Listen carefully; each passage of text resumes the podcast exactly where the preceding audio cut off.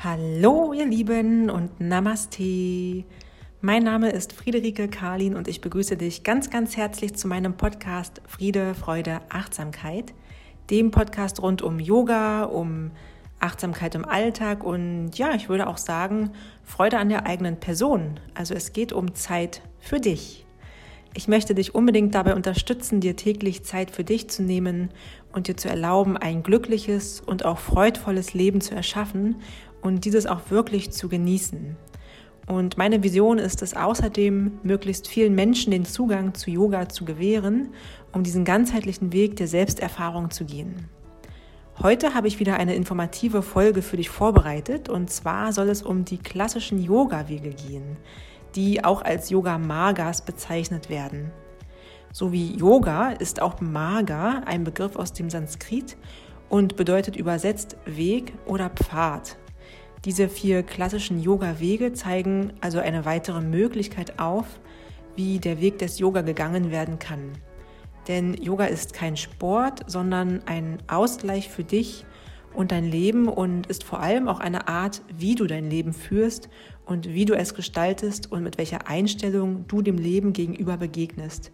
Dir selber gegenüber und auch allen anderen Menschen. Und diese vier Wege, die unterstützen dich deshalb dabei, die Verbindung zu dir selber herzustellen, die Verbindung zur Außenwelt, zu anderen Menschen, zu Tieren, auch zu Pflanzen, also einfach zur, zur ganzen Welt. Also, ich wünsche dir jetzt ganz viel Freude bei dieser Folge zu den vier klassischen Yoga-Wegen, zu den Yoga-Magas. So, ihr Lieben, dann lasst uns doch direkt einmal beginnen. Die vier klassischen Yoga-Wege, die vier Yoga-Magas, sind im Einzelnen Bhakti-Yoga, Jnana-Yoga, Karma-Yoga und Raja-Yoga. Und diese vier Wege möchte ich dir nun im Einzelnen vorstellen. Doch zuvor noch einige kleine ergänzende Gedanken bzw. Informationen. Ja, wie eingangs gesagt, bedeutet Marga Weg und diese vier Wege des Yoga, die sind unabhängig von der körperlichen Praxis, also von der Asana-Praxis zu betrachten und sind daher auch weit vor dem sogenannten Hatha-Yoga entstanden. Daher finden sich diese vier Wege des Yoga auch schon in den alten heiligen Schriften des Yoga, zum Beispiel in der Bhagavad Gita oder auch im Yoga Sutra von Patanjali. Bereits in der Bhagavad Gita, da werden die drei Yoga-Wege Bhakti Yoga, Jnana Yoga und Karma Yoga erwähnt. Und der Patanjali, der ergänzte dann in seinem Yoga Sutra den vierten Weg, das Raja Yoga. Und diese vier Wege, die verdeutlichen in ihrer Gesamtheit, aber auch im Einzelnen, dass Yoga im Alltag auf vielfältige Art und Weise ja, erfahren und gelebt werden kann und ein Übender, also ein Yoga-Praktizierender, sich dafür nicht einmal zwingend auf die Yogamatte zu begeben hat. Und jeder Weg des Yoga, der widmet sich einem ganz bestimmten Aspekt des Yoga und ja, damit auch einem ganz bestimmten Aspekt des Lebens. Und je nach persönlicher Veranlagung und individuellen Neigungen sowie mitunter auch der religiösen Zugehörigkeit wird meistens tendenziell dem einen oder anderen Weg ganz intuitiv schon meistens mehr oder weniger gefolgt. Und wichtig zu betonen ist hier, dass alle Wege miteinander verbunden sind, dass kein Weg weder besser noch schlechter ist und dass vor allem auch jeder Weg praktiziert werden sollte, denn nur im, im Ganzen ja, führen sie quasi zum, zum Ziel, wenn man das so sagen kann. Und ja, Yoga, ich habe es schon sehr oft gesagt und betone es auch immer wieder super gerne, dass Yoga viel mehr beinhaltet, als nur die Bewusstheit für den Atem zu entwickeln und den Körper irgendwie geschmeidig und beweglich zu halten, wenngleich das beides sicherlich auch wunder, wunder, wunderschön ist und sich wundervoll anfühlt. Aber Yoga ist vor allem eben ein Weg, ein Weg der Selbsterfahrung und der Selbsterkenntnis. Und allein schon dieser Aspekt, der lässt, denke ich, vermuten, dass Yoga weitaus mehr ist als die körperliche Praxis. Doch besonders in der westlichen Welt denken viele Menschen auch weiterhin, dass Yoga vor allem bedeutet, sich auf der Yogamatte in ja, Brezel-ähnliche Positionen zu begeben und dass es auch bedeutet, einen flexiblen und ja auch schlanken Körper zu haben. Und das habe ich auch gerade gestern persönlich wieder mehr oder minder gesehen, denn gestern hatte ich einen ja, privaten Termin, bei dem ich auch gefragt wurde, was ich beruflich mache. Und als ich dann sagte, ich sei unter anderem Yoga-Lehrerin, fasste sich der Mann mir gegenüber sofort an den Bauch und senkte so ein bisschen, ja, irgendwie schuldig, also irgendwie, ich weiß nicht, wie ich es beschreiben soll, aber es wirkte so ein bisschen so schuldbewusst und un, nicht unglücklich, aber ja, schuldig trifft es vielleicht ganz gut. Senkte er einfach den Blick und schaute nach unten. Er hat dabei zwar geschmunzelt, aber auch da wurde mir irgendwie wieder bewusst, dass Yoga häufig nicht in seiner Ganzheit gesehen wird, was ich gar nicht schlimm finde. Also das ist auch gar keine Wertung oder Verurteilung, aber da wird mir einfach auch mal wieder bewusst, dass es ja Sinn macht und ähm, es, den, es die, die Energie wert ist, quasi das immer wieder zu sagen, aufzuzeigen, was denn alles ja, zum Yoga gehört. Und deswegen freue ich mich heute auch mit dir hier diese Folge zu teilen und dir eben diese vier Yoga-Wege mal aufzuzeigen und ähm, ja auch bei dir vielleicht nochmal das Bewusstsein dafür zu schaffen, dich daran zu erinnern, dass Yoga viel, viel mehr ist als die Asana-Praxis zum Beispiel. Ja, trotzdem, wie gesagt, Yoga ist in, ein Großteil von den Köpfen der Menschen hauptsächlich ein Mittel zur Entspannung, zur Stressreduktion und hilft natürlich auch bei Rückenschmerzen, so der Klassiker. Und ja, das ist natürlich auch richtig und dennoch spiegeln diese positiven Aspekte nur einen Bruchteil der Früchte wider, die uns eine ganzheitliche Yoga-Praxis schenken kann. Denn Yoga fördert neben dem zum Beispiel auch Qualitäten wie Mitgefühl, wie Liebe und auch Hingabe und schenkt uns einfach insgesamt Lebens Freude, ein Gefühl der Lebendigkeit.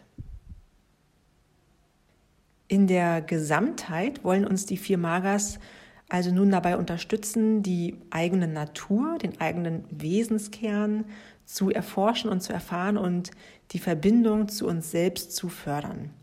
Und ja, diese vier Wege sind also auch Wege hin zur Erkenntnis, Wege zur eigenen Wahrheit, zur Einheit oder auch Wege zur Erleuchtung. Erleuchtung bezeichnen wir im Yoga meistens als Samadhi, auch als Moksha, auch manchmal Nirvana. Der Begriff ist dir vielleicht auch schon mal begegnet. All das sind Begriffe, die ja so ein bisschen das, das Ziel dieser Yoga-Praxis in Worte fassen. Wege zur, ja, zur eigenen Wahrheit, zur, zur Einheit. Es sind Wege, um die Verbindung zu, zu uns selber zu fördern. Und ganz kurz, was ist Samadhi? Ähm, Samadhi wird als ein Zustand von Wahrheit und Glückseligkeit oder auch von Wonne auf Sanskrit wird es Ananda genannt, definiert. Und ja, das ist weiterhin diese Stufe des Yoga-Weges, wird auch als Erwachen, Erleuchtung oder eben die Selbsterkanntnis beschrieben. Und das Ziel der Yoga-Praxis ist, Samadhi, die Erleuchtung. Denn in Samadhi erkennen wir unsere wahre Natur und entdecken die Wahrheit in uns. Denn durch die Loslösung von verschiedenen Anhaftungen, die wir in uns tragen, durch die Loslösung von Vorlieben, von bestimmten Neigungen und auch Gewohnheiten können wir zur, zur Quelle der Schöpfung ähm, heimkehren und ja Befreiung erfahren. Und ich hatte anfangs mit all diesen Begriffen auch so meine, ich sag mal, Berührungsängste, weil das klingt immer so groß. So, ja, das Ziel ist das Erwachen, die Erleuchtung. Was gibt es noch? Ja, zur Quelle der Schöpfung. Und ähm, vielleicht geht es dir gerade da auch noch genauso, dass du denkst, oh, irgendwie diese Begriffe, die sind so ein bisschen, ja, befremdlich und da kommen vielleicht auch so ein bisschen sogar Widerstände in dir hoch, weil du mit diesen Begriffen noch nicht so wirklich ja, Erfahrung hast oder nicht gearbeitet hast. Aus meiner Erfahrung, umso öfter ich ja, diese Begriffe gehört habe und auch mal mich selber gefragt habe, was, was ist das denn überhaupt, was dahinter steckt? Was ist denn auch meine eigene Definition vielleicht von, von ähm, Befreiung? Was heißt Freiheit für mich? Was heißt es für mich, Verbindung zu mir selber herzustellen? Was, was, was bedeutet für mich auch Erwachen? Also vielleicht helfen dir auch diese Fragen, um ja so ein bisschen diese, diese kleine Schranke, diesen Widerstand gegenüber diesen groß wirkenden Begriffen zu nehmen. Das fällt mir gerade so ein, wo ich das so sage, weil es klingt immer so ein bisschen aufgepanscht und so ein bisschen, ja, nach leeren Worten vielleicht sogar fast, wenn ich sage, ja, das ist ein Weg hin zur Quelle der Schöpfung. Ähm, deswegen, ich wollte es jetzt mal kurz erwähnen. Gib dir auch da Zeit, dich mit ja, solchen Begriffen, Wörtern, mit solchen ja, Teilen auseinanderzusetzen. Gut, ihr Lieben, ich würde sagen, wir starten einmal. Und zwar soll es jetzt losgehen mit dem ersten Weg, und zwar mit Bhakti Yoga. Bhakti Yoga bzw. Bhakti Maga, um jetzt ganz äh, konkret auch diesen Weg zu benennen, Bhakti Maga. Das ist der Yoga-Weg der Hingabe und der Liebe. Und dabei geht es also ganz viel um Emotionen. Also der Yoga-Weg der Hingabe und der Liebe wird als Bhakti Maga bezeichnet. Und ja, warum? Hingabe und vor allem Liebe, die waren an sich schon immer da und sind die Quelle allen Lebens. Und der Bhakti Yoga, beziehungsweise ja, dieser Weg, das ist der Yoga-Weg schlechthin und das ist der Yoga-Weg der Hingabe, der nach der Öffnung des Herzens strebt. Und das ist vor allem auf der emotionalen Ebene gemeint. Also es meint jetzt nicht, wenn wir an die Asana-Praxis vielleicht wieder direkt denken, dass ich hier viele Rückbeugen praktiziere oder ähm, ja, meinen Herzraum öffne und anhebe. Sicherlich, natürlich, auch das geht. Auch das können wir bei diesem Weg integrieren. Doch es geht jetzt heute unter dem Aspekt dieser vier Wege vor allem ja, um andere Ebenen abseits der Yoga-Macke, Mat, Macke, genau, der Yoga-Matte. Und ja, dieser Weg, der strebt, wie gesagt, nach der Öffnung des Herzens und die bedingungslose Liebe sich selbst gegenüber sowie auch allen Lebewesen um uns herum zu kultivieren, zu spüren, zu fühlen und zu praktizieren, das ist quasi der Yoga-Weg der Hingabe. Und er wird auch von all diesen vier Wegen als der wichtigste aller Yoga-Wege bezeichnet.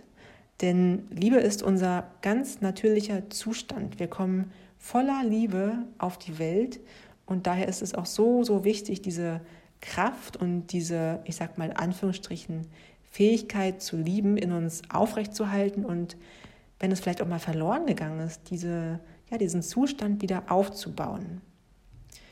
Was ich auch schön finde, ein weiterer Name für diesen Weg, der Bhakti Maga, der wird auch als Yoga-Weg des Herzens bezeichnet, beziehungsweise als Yoga-Weg der liebenden Zuwendung. Und ja, warum?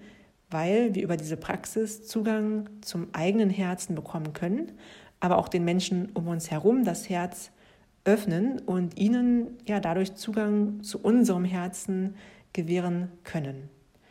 Und die Essenz darin besteht dann vielleicht zum Beispiel darin, dass wir durch diese Herzöffnung leichter vertrauen können. Vielleicht uns gegenüber, vielleicht anderen Menschen gegenüber, also leichter zu vertrauen, auch vielleicht leichter zu vergeben oder auch ja, Dankbarkeit in uns zu wecken. Und diesen Weg, den üben wir vor allem darum, um zu erkennen, dass wir nicht getrennt sind, nicht von uns und vor allem auch nicht vom anderen, von unserem Gegenüber. Und das ist einfach auch so ein ja, wichtiger Aspekt des Yoga-Weges, denn wir haben oft das Gefühl, vielleicht ja, getrennt zu sein, alleine zu sein, doch wir sind nicht alleine. Wir sind alle miteinander verbunden auf den verschiedensten Ebenen, auf chemischen Ebenen, auf biochemischen, auf der emotionalen Ebene. Und umso mehr wir diesen Weg des Herzens praktizieren, umso mehr kann uns das bewusst werden. Und ja, um dir diesen Weg jetzt noch ein bisschen mehr vor Augen zu führen, habe ich für jeden Weg auch einige Beispiele vorbereitet, die dir aufzeigen können, wie dieser Weg im Endeffekt wirklich praktiziert werden kann. Und ganz traditionell, also wirklich vor vielen etlichen Jahren, da wurde dieser Weg vor allem insofern praktiziert, dass Mantren gesungen wurden, dass auch ähm, Opfergaben, also das, ja, die Ehrung der Götter, also es wurden Opfergaben, wie sagt man denn, äh, gemacht. ich hoffe, du weißt, was ich meine. Die, die, die Götter, die wurden geehrt, verehrt durch, durch Rituale, durch bestimmte Praktiken. Ähm, außerdem auch ein, ein Beispiel ist Satsang. Satsang, das ist ein, ja, ein Zusammensein mit, mit verschiedenen Menschen.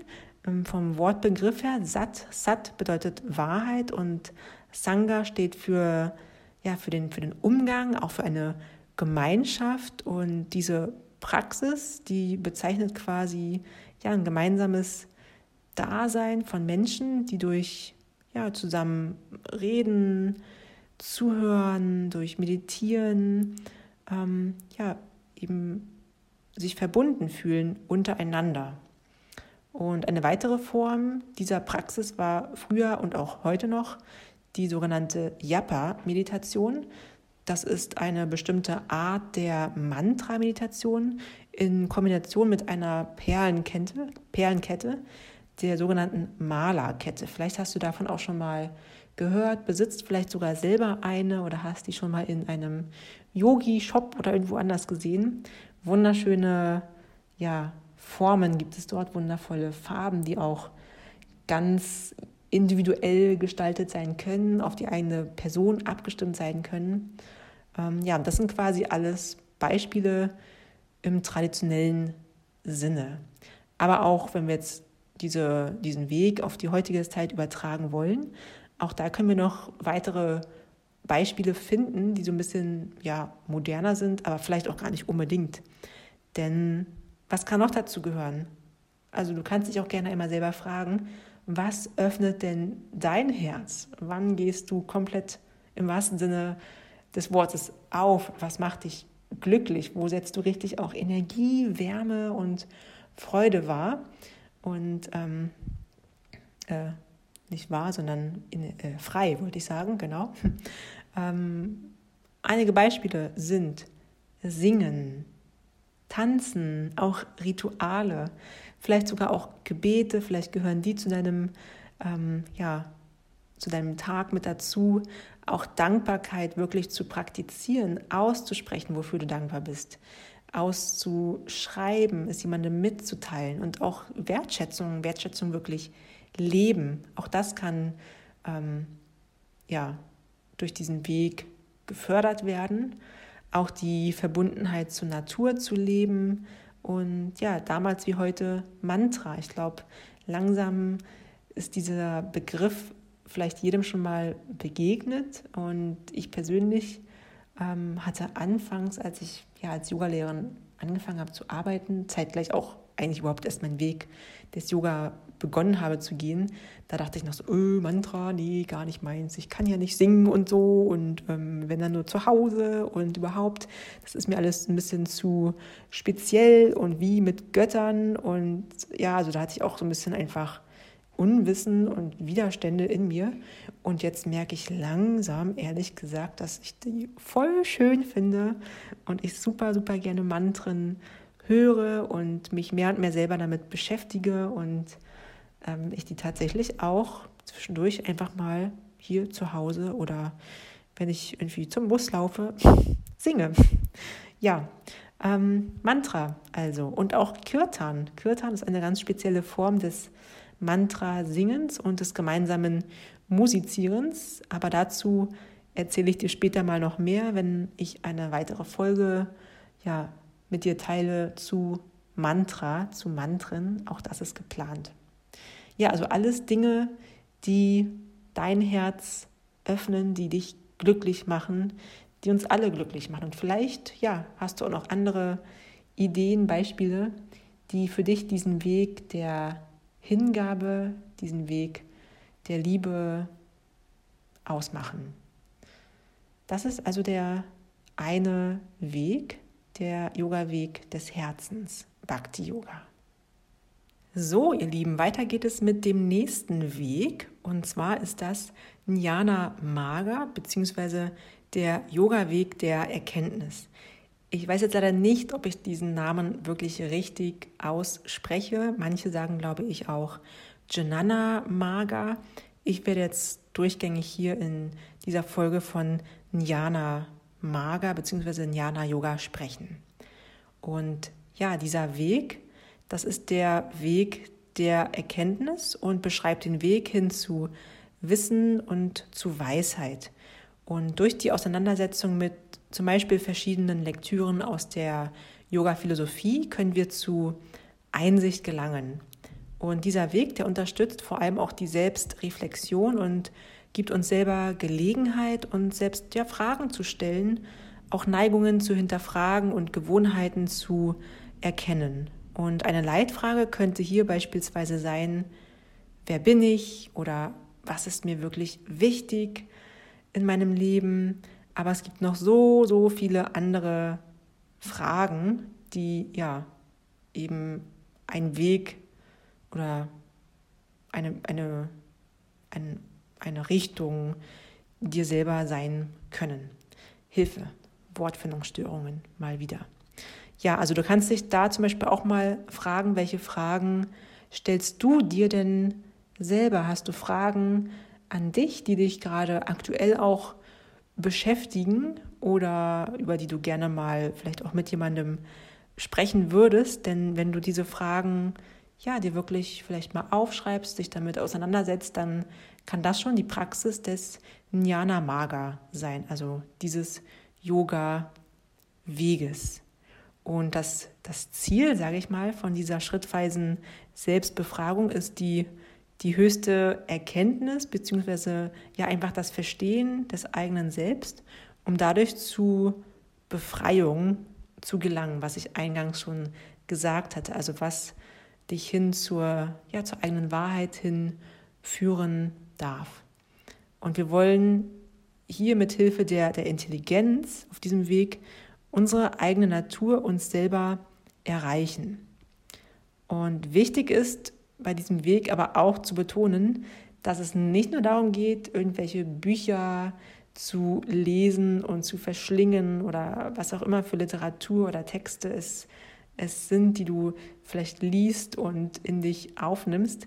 Ganz, ganz wichtig ist bei diesem Weg auch die Lebenserfahrung, denn gerade die trägt auch zu Selbsterkenntnis bei. Denn ja, wir brauchen unbedingt die lebendigen Erfahrungen und auch den Austausch mit unserer Umwelt. Denn Yoga ist nicht nur die, die Sicht nach innen zu mir selber, sondern ist auch ganz wichtig, das geht manchmal immer wieder auch so ein bisschen verloren.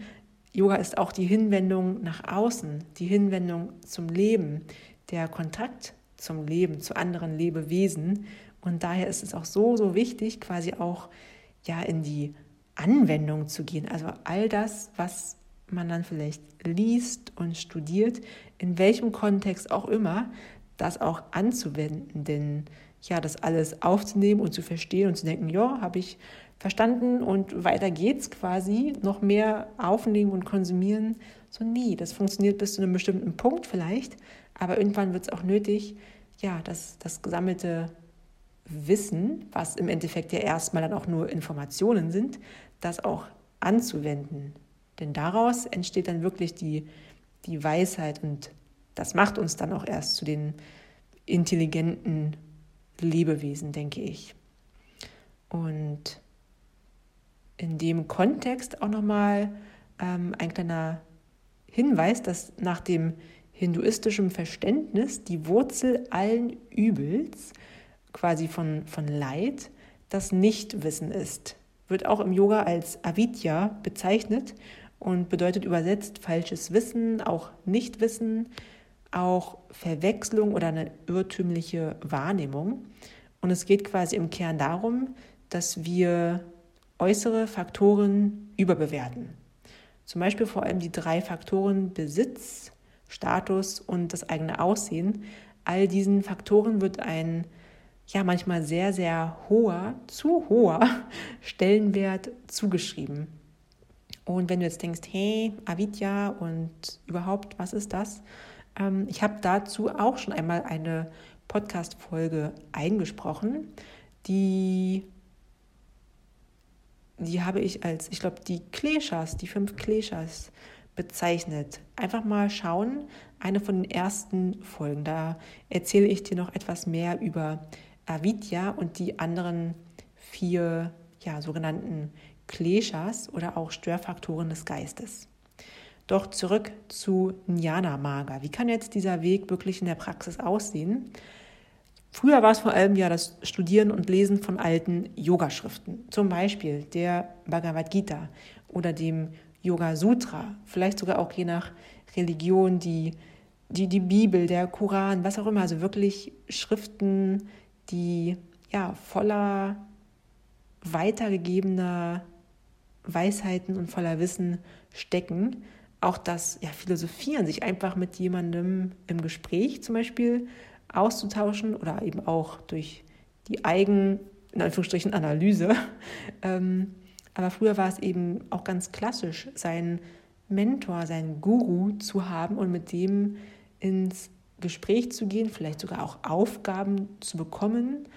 Und ja, so sah quasi die ganz traditionelle Praxis des Jnana Magas aus. Aber wenn wir das auf die heutige Welt, auf die moderne übertragen, dann kann auch das zum Beispiel weiterhin dazu gezählt werden, dass wir uns auch jetzt mal so einen dicken alten Schinken rausgreifen, wie zum Beispiel die Bhagavad Gita und uns mal mit der auseinandersetzen. Ähm, aber auch ansonsten, ja, kann es sein, die, die Weiterbildung zum Beispiel, in welchem Kontext auch immer, sich selber weiter zu bilden. Auch, ja, heute ist es oft als persönliche Weiterentwicklung bezeichnet. Aber was, ja, was ist das schon? Das heißt, dass ich vielleicht selber auch eine Art, eine Art spirituelles Tagebuch führe, dass ich generell Tagebuch führe, dass ich meine Gedanken aufschreibe, dass ich das, was ich tagsüber erlebt habe, dass ich das sacken lasse, nachwirken lasse, dass ich das aufschreibe oder vielleicht sogar kreativ irgendwie ausdrücke, dass ich ähm, ja vielleicht zu meinem Tag einfach mal ein Bild male voller Hingabe, dann haben wir gleich wieder eine Essenz von Bhakti mit dabei.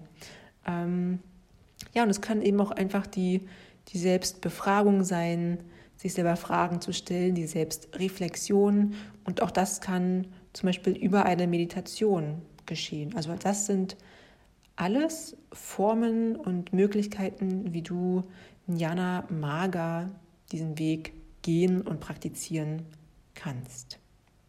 Der nächste Weg der vier klassischen Yoga-Wege ist der Karma Maga, beziehungsweise auch der Yoga-Weg der Handlung genannt. Und der Yoga-Weg des Karma Yoga, der beinhaltet unter anderem das selbstlose Dienen. Also Handlungen sollten nicht, sollten sich nicht nach den Früchten des Handelns richten. Es sollte wirklich aus dem tiefsten Inneren heraus gehandelt werden, aus der eigenen Mitte heraus, aus dem wahren Selbst. Und dabei sollten wir bestenfalls auch der eigenen Bestimmung folgen. Und der Weg des Karma-Yoga, der lehrt uns, ja, die Früchte des Handelns quasi, manche sagen vielleicht Gott zu überlassen oder etwas Höherem, dem, dem Universum zu, zu überlassen und sich selber so ein bisschen von der Ich-Bezogenheit zu lösen und damit auch zu, zu befreien, quasi ja vom eigenen Ego. Und ja, zusammenfassend kann gesagt werden, es ist Handeln ohne Anhaftung an das Ergebnis.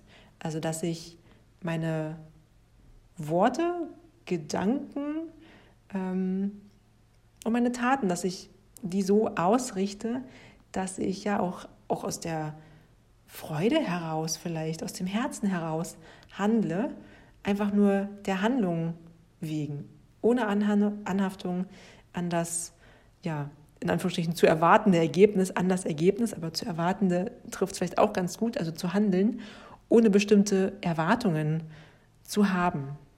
Und wenn man manchmal sich auch vielleicht ja so ein bisschen unsicher fühlt, auch irgendwie eine Entscheidung vielleicht ansteht, man weiß nicht so richtig, ja, was soll ich denn jetzt machen, dann kann man sich vielleicht bei ja, dieser Unsicherheit zum Beispiel auch fragen, welche Auswirkungen hat denn meine Handlung für die anderen? Und es geht jetzt nicht dabei, alles nur für die anderen zu machen, sondern eben auch immer so ein bisschen beide Seiten mit einzubeziehen. Und deswegen kann diese Frage ja vielleicht ähm, ein kleiner Hinweis, eine kleine Hilfe auch sein. Also das ist ein Aspekt des Karma Maga, dieses Yoga-Weges.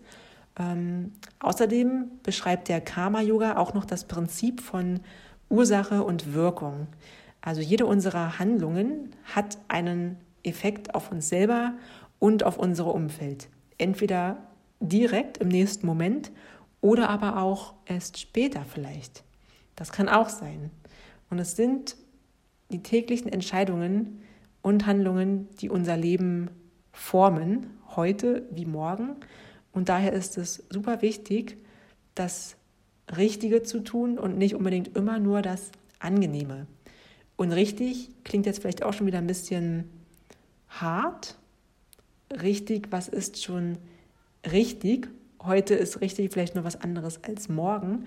Also es geht auch hierbei vor allem darum, ja, bewusst zu handeln und zu entscheiden.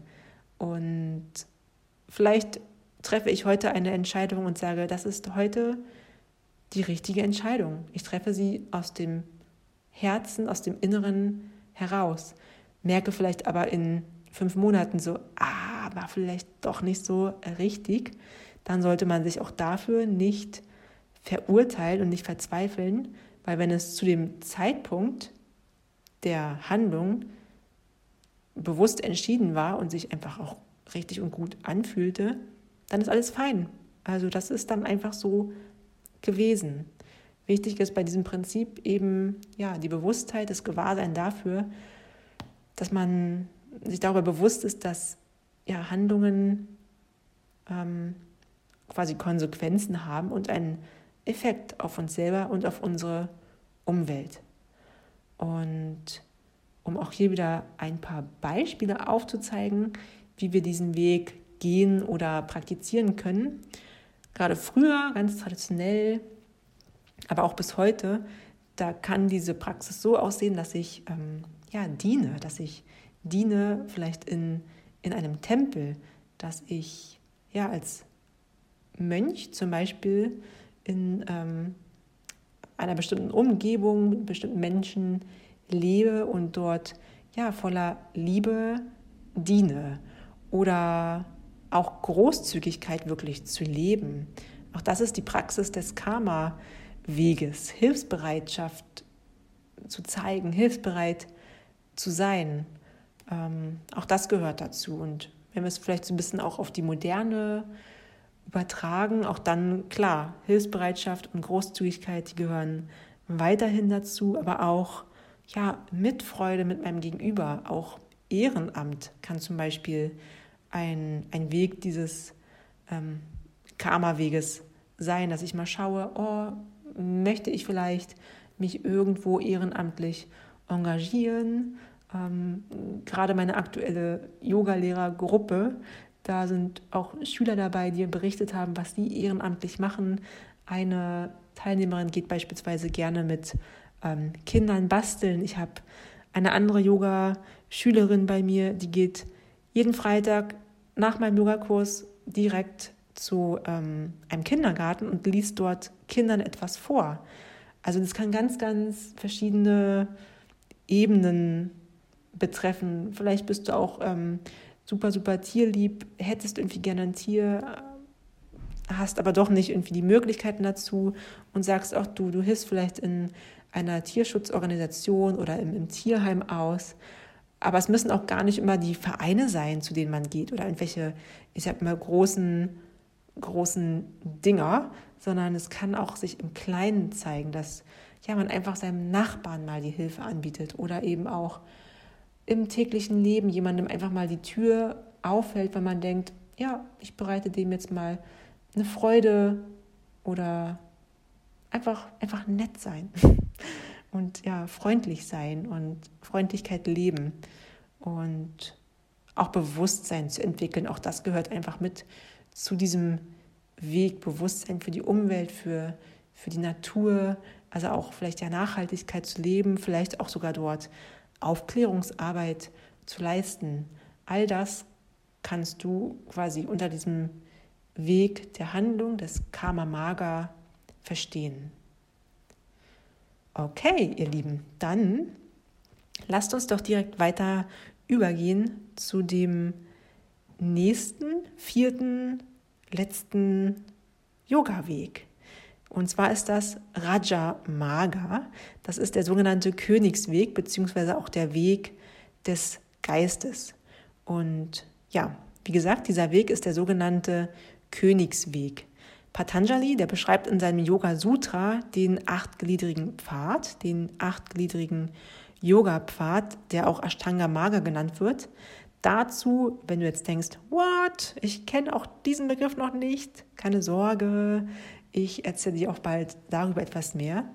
Ähm, wichtig ist eben jetzt kurz nur zu wissen, dass dieser Weg sich aus acht ähm, Stufen zusammensetzt, die nicht nacheinander gegangen werden müssen, sondern es sind ja acht Anteile und drei Anteile dieses Weges, die auch oft als die drei höchsten Stufen bezeichnet werden, die formen quasi den sogenannten Königsweg.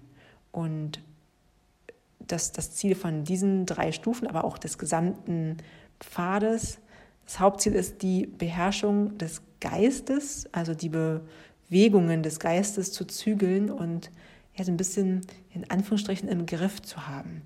Und auch die Zügelung des Ego gehört mit dazu. Denn wenn unser Geist ständig aktiv ist, dann fällt es einfach schwer, sich mit der eigenen Natur zu verbinden und die zu, zu erforschen. Und der Königsweg, der Raja Maga, der fördert wie alle anderen Wege auch das zur Ruhe kommen. Also auch das Loslösen vor allem von Identifikationen ist dabei eine ganz, ganz große Herausforderung und auch ein wichtiger Schlüssel, da die Identifikationen den Verstand belasten und es ja einfach auch schwer machen, dass der Geist zur Ruhe kommt. Ähm, ja, was ist mit Identifikationen gemeint? Das sind, wie das, das Wort schon so ein bisschen vermuten lässt, Dinge, mit denen wir uns selber identifizieren. Also vielleicht auch dann wieder unser Aussehen, unser Beruf, die, die Form der Beziehung, die wir ähm, führen, vielleicht sogar unser, unser Geschlecht oder ja, irgendwelche Leistungen, irgendwelche Zertifikate. Also alle Wege, alle Stufen des Yoga wollen uns immer wieder darin unterstützen, dass wir uns von diesen Identifikationen lösen und quasi auch ja so ein bisschen die Perspektive ändern, vielleicht auch so mal ja so ein bisschen so eine so eine Vogelperspektive einnehmen auf uns selber, auf, auf die Welt, auf das Leben. Und wie kann dieser Weg nun in der Praxis aussehen? Auf jeden Fall gehört dazu die Meditation. Früher wie auch heute. Also es ist ein Weg, um zur Ruhe zu kommen, um den Geist zu zentrieren, um eben die Bewegungen des Geistes so ein bisschen ja, im, im Rahmen zu halten. Und es geht bei der Meditation nicht darum, dass wir nicht mehr denken und fühlen dürfen, um Gottes Willen. Nein, es geht darum, dass wir uns unseren eigenen Gedanken und unseren Neigungen und ja, all dem bewusst werden und lernen, damit umzugehen. Und ja, wenn wir uns schon damit auseinandersetzen, uns quasi auch wirklich ja, damit auseinandersetzen und gucken, welche Gedanken wir haben und was die mit uns machen. Und auch Mantra, also Mantrengesang, kann zu dieser Praxis mit dazugehören. Aber auch ja, sich zu konzentrieren, Konzentration, auch einen klaren Fokus zu setzen. All das gehört auch mit zu diesem Yoga-Weg. Auch die Selbstbeobachtung, die Selbstanalyse, eben auch in Form von ja, Meditation zum Beispiel. Und wenn wir so ein bisschen Richtung Asana-Praxis schauen, dann könnte man hier beispielsweise auch sagen, dass Yoga Nidra, also der Yoga des Schlafes, auch mit dazu ähm, gezählt werden kann. Und genau, das sind alles Beispiele, wie dieser Weg gegangen werden kann. Und wichtig ist an der Stelle im Hinblick auf alle Wege auch nochmal zu betonen, dass diese vier Wege auf jeden Fall nicht getrennt voneinander zu betrachten sind und dass sie alle miteinander verbunden sind und dass sie ja ähm, auch überlappen. Also man kann sie nicht voneinander trennen. Wie gesagt, ich habe jetzt auch die bei den Beispielen Meditation beim Raja Yoga genannt, zählt aber auch mit zu Jnana Yoga, vielleicht auch zur, zum Bhakti Yoga. Ähm, wenn ich zum Beispiel eine Mantra-Meditation mache und voller ja, Freude singe und deswegen, also es ist ganz, ganz wichtig, diese vier Wege als Gesamtheit zu sehen, denn nur dann führen sie quasi auch zum, zum, großen, zum großen Ziel und ähm, ja, erfüllen ihre, in Anführungsstrichen, Aufgabe. Und es ist wichtig, alle Wege auch gleichermaßen zu leben und zu praktizieren und sich darin vielleicht zu üben. Und daher lade auch ich dich jetzt ganz herzlich quasi mal dazu ein, mal zu schauen, welchen Weg von diesen vier Wegen du vielleicht selber schon ganz aktiv gehst und übst und praktizierst und wo du vielleicht gemerkt hast, so, oh, diesen Weg, den, den, den gehe ich irgendwie noch gar nicht.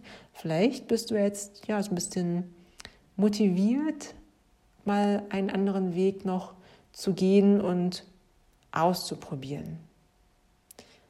Und ja, noch ein, eine kleine Randinformation. Der Swami Shivananda, der sagte auch ähm, Folgendes. Einseitige Entwicklung ist nicht anerkennenswert. Yoga muss das ganze Wesen bilden und weiterentwickeln. Das Herz, den Intellekt und die Handlungen. Und ja, er ist auch sehr dafür bekannt für die Ganzheitlichkeit und lehrte auch den Yoga der Synthese, der sich bei ihm aus diesen vier Magas zusammensetzt, aber auch aus dem Hatha-Yoga. Also auch er nutzt ähm, bzw. zählt die, die Asana-Praxis zum Beispiel auch zum Yoga-Weg mit hinzu. Und deswegen, Yoga ist so vielseitig, so ein Riesenfeld und ich hoffe, ja, dich mit dieser Folge jetzt dahingehend ein bisschen mehr auch geöffnet zu haben und vielleicht auch so ein bisschen Neugier angeregt zu haben. So, ihr Lieben, das war es von meiner Seite. Ich hoffe sehr, dass du diese Folge genossen hast, dass du etwas dazugelernt hast und dass du jetzt ja so ein bisschen mehr den Blick vielleicht auf das Yoga auch nochmal ausgeweitet hast. Und vielleicht praktizierst du den ein oder anderen Weg demnächst etwas mehr und nimmst vielleicht die Frage von deiner Yogalehrerin das nächste Mal auch etwas anders auf, wenn sie dich nämlich fragt, und wann habt ihr das letzte Mal Yoga gemacht? Weil viele senken dann bei mir auch manchmal so ein bisschen beschämt den Kopf und sagen, ja, ganz, ganz lange schon nicht mehr. Aber sie sprechen dann eben meistens einfach nur davon, dass sie lange nicht mehr die Yogamatte ausgerollt haben und lange nicht mehr Asanas geübt haben.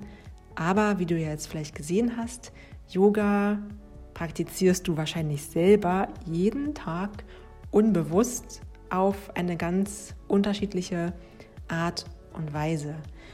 Es kann sein, dass du meditierst, es kann sein, dass du voller Leidenschaft singst oder auch gärtnerst.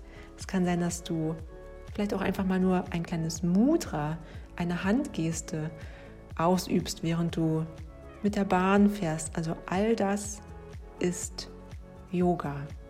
Und ich wünsche dir jetzt einen ganz wundervollen Tag, einen ganz wundervollen Abend, wann auch immer du diese Folge gehört hast. Ich freue mich jederzeit über Rückmeldungen, über Fragen.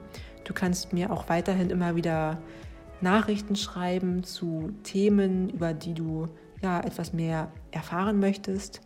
Und ich selber würde mich auch sehr, sehr freuen, wenn du mir ja vielleicht auch mal eine Bewertung da lässt bei iTunes, ähm, denn das unterstützt meine Arbeit ungemein und ich würde mich da sehr drüber freuen, denn ja, ich möchte, wie gesagt, ganz, ganz vielen Menschen den Weg des Yoga aufzeigen und Zugang zum Yoga gewähren. Und daher unterstützen mich Bewertungen bei iTunes oder auch andere Rückmeldungen natürlich ganz, ganz toll. Und ja, deswegen lass gerne von dir hören, auf welchem Weg, auf welchem Kanal auch immer. Ich wünsche dir jetzt alles, alles Liebe. Bleib gesund, pass gut auf dich auf und ähm, ja, du weißt ja, nimm dir Zeit für dich und vergiss das Atmen nicht. In diesem Sinne, Namaste, bis bald, deine Rike.